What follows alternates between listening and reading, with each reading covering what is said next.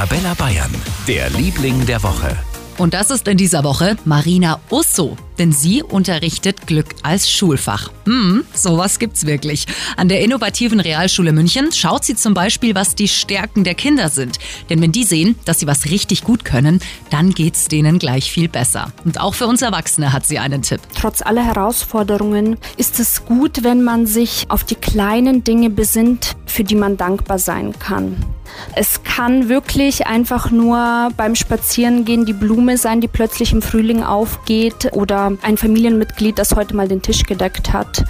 Dass man sich einfach auf solche Dinge konzentriert. Und je mehr man sich auf die Fülle im Leben konzentriert, desto mehr wird einem immer wieder bewusst davon. Also es sind die kleinen Dinge, für die wir dankbar sein sollten. Weil uns Marina Osso als Glückslehrerin daran erinnert, ist sie unser Liebling der Woche. Für ganz Bayern, der Liebling der Woche auf Arabella Bayern.